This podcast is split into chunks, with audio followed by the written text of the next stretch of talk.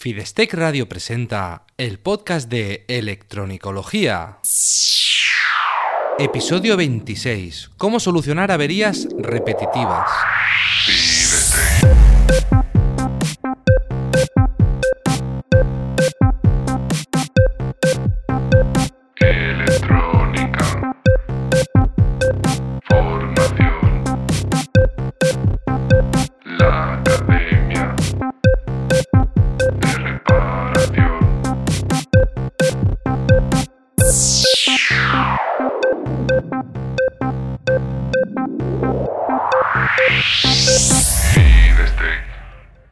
Hola, ¿qué tal? Bienvenido al podcast de Electronicología, el programa de Fidestec Radio donde hablamos sobre reparación electrónica, organización del trabajo, diagnóstico e investigación de causas de averías y en general todo lo que tenga que ver con la parte técnica de la electrónica desde el punto de vista de la reparación.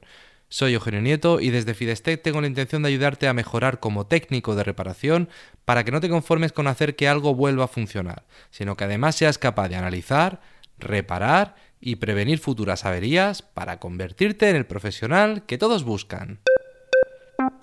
En el programa de hoy vamos a hablar precisamente de eso, de solucionar las averías definitivamente que no se vuelvan a repetir y convertirte en un profesional de alto valor. Por eso vamos a hablar de averías repetitivas. Vamos a hablar de qué consideramos una avería repetitiva, de cuál es su causa y de cómo resolverlas definitivamente, que al final es lo que nos interesa. Pero antes déjame recordarte que en fidestec.com encontrarás un montón de recursos y formaciones para mejorar como técnico de reparación. Entra en fidestec.com barra curso gratis, fidestec.com barra curso gratis, todo junto y en minúsculas, te dejo el enlace debajo del episodio y recibirás gratis en tu email un curso completo del Club de Electronicología. Bueno, ¿qué consideramos avería repetitiva? Cuando hablamos de avería repetitiva, ¿a qué nos referimos? Pues hablamos de una avería que se repite en el mismo equipo, es decir, que un equipo se avería y que al cabo de un tiempo, pueden ser días o pueden ser años, pero se produce exactamente la misma avería.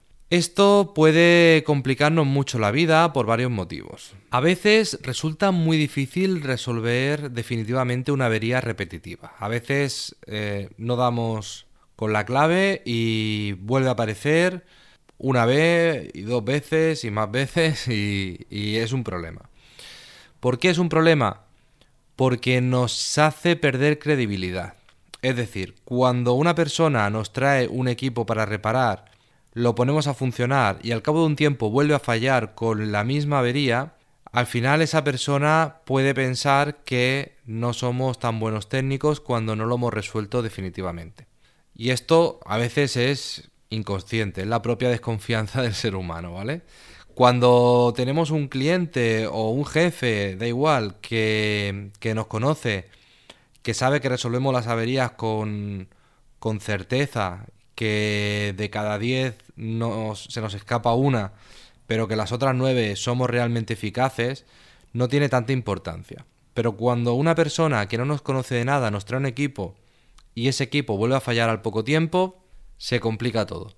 Incluso se puede generar una desconfianza, es decir, ya no solo es que la persona piense que no somos buenos técnicos, sino que puede llegar a pensar la típica leyenda urbana de los mecánicos que te dejaban un tornillo flojo para que tuvieras que volver al taller y así garantizaban tener clientes continuamente. Es una leyenda urbana.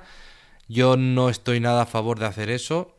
Al final te pillan y si no te pillan, la gente piensa, lo llevo a un mecánico y me lo soluciona definitivamente y la gente que lo lleva a aquel mecánico tiene que volver y tiene que volver. Al final, con el tiempo, es lo que se dice pan para hoy, hambre para mañana. O sea que no hay que hacerlo nunca. Pero la gente no sabe qué tipo de personas somos cuando nos trae un equipo por primera vez sin conocernos. Así que es importante no dejar o intentar eh, reducir al máximo las posibilidades de que una avería vuelva a reproducirse. Porque si no, todo eso nos va a provocar problemas. Y no queremos problemas. Nosotros somos técnicos y estamos para solucionar problemas, no para crearlos. Bueno, ¿y por qué? ¿Por qué hay averías repetitivas? ¿Por qué no las resolvemos? ¿Cuál es su causa?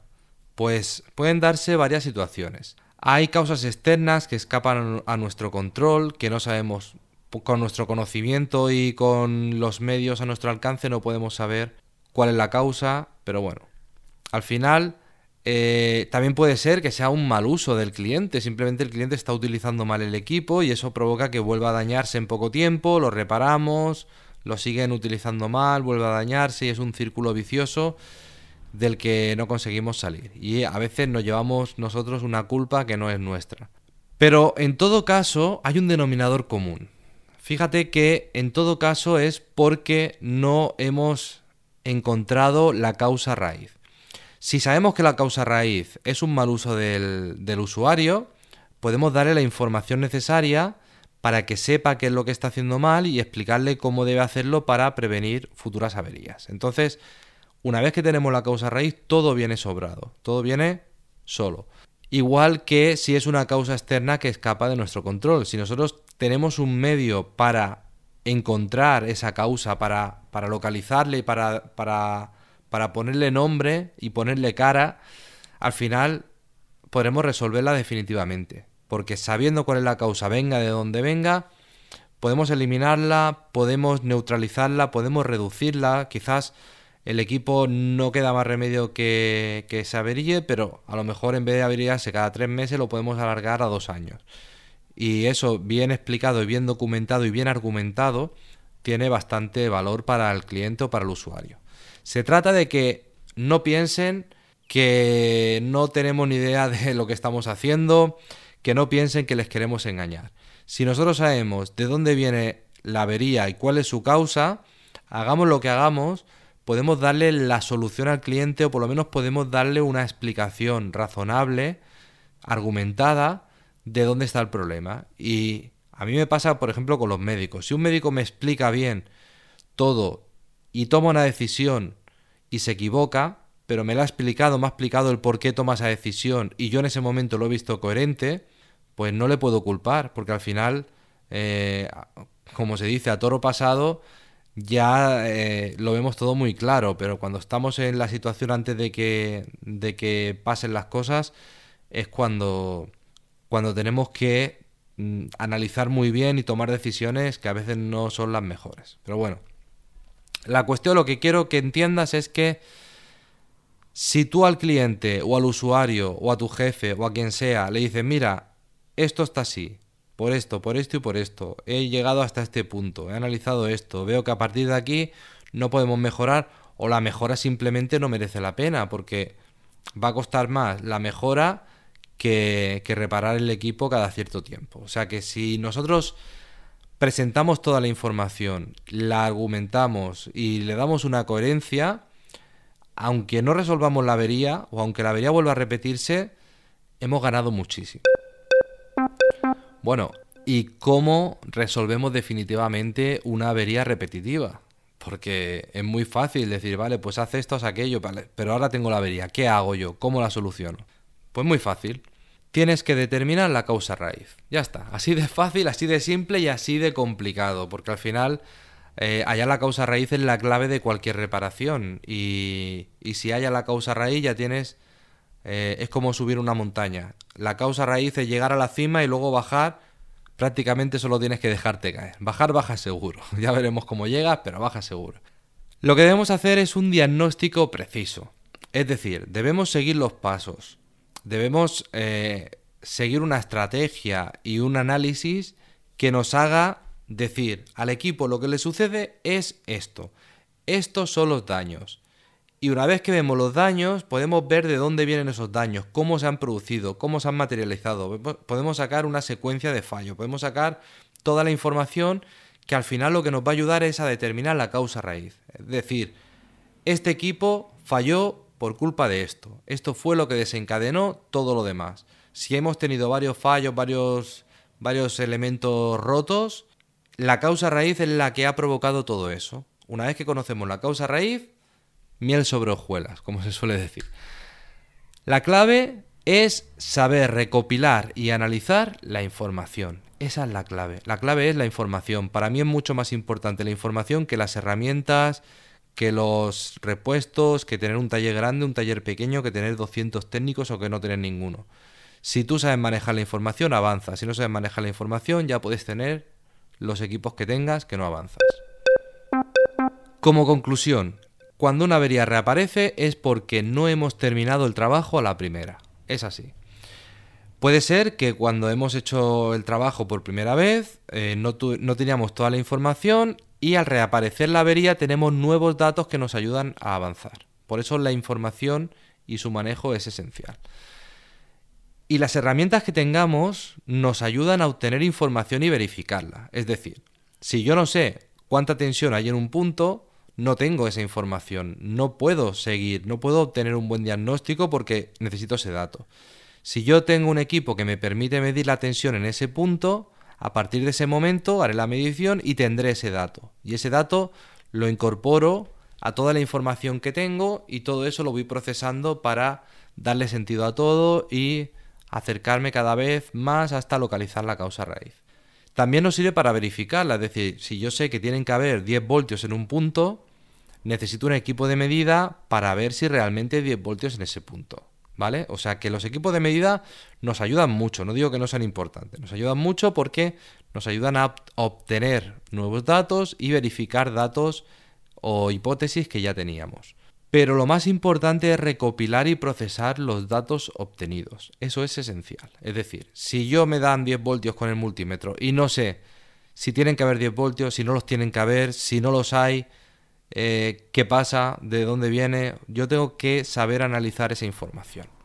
Así que los buenos técnicos se diferencian porque analizan la información con profundidad, aunque no lo parezca, ¿vale? A lo mejor yo cuando estoy con una reparación, a lo mejor pienso muy rápido, no porque sea no porque tenga superpoderes, sino simplemente porque es un proceso que ya he repetido muchas veces y tengo una agilidad. Es como cuando estás leyendo un libro, lo lees bastante rápido. Cuando eres un niño y empiezas a leer, no lees tan rápido. Todo tiene un proceso de aprendizaje y de perfeccionamiento.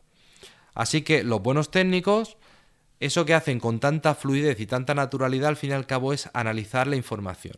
Si nosotros nos centramos en mejorar, en, en cómo recopilamos y cómo procesamos esa información, vamos a resolver más averías. Eso no te quepa duda.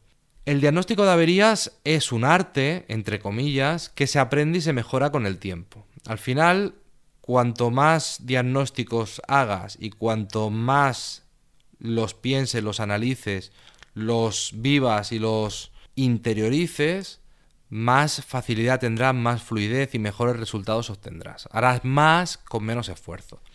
Hay atajos para avanzar más rápido, como por ejemplo el máster en electronicología, que es un curso que tengo si no lo conoces, te dejo el enlace debajo del episodio para que puedas mirarlo y ver de qué va. Pero básicamente se trata de eso, de enseñarte un poco la parte de manejo de la información para hacer diagnóstico de averías. Bueno, pues espero haberte ayudado con esta reflexión. En los próximos episodios te hablaré sobre otro tema, quizás el que tú propongas en los comentarios. Muchas gracias por escucharme, por dejar tu comentario, por compartir y recomendar este episodio en tus redes sociales. Gracias por ayudarme a llegar cada vez a más personas que, como tú, quieren mejorar en este apasionante mundo de la reparación electrónica, es decir, en el mundo de la electronicología. Un abrazo.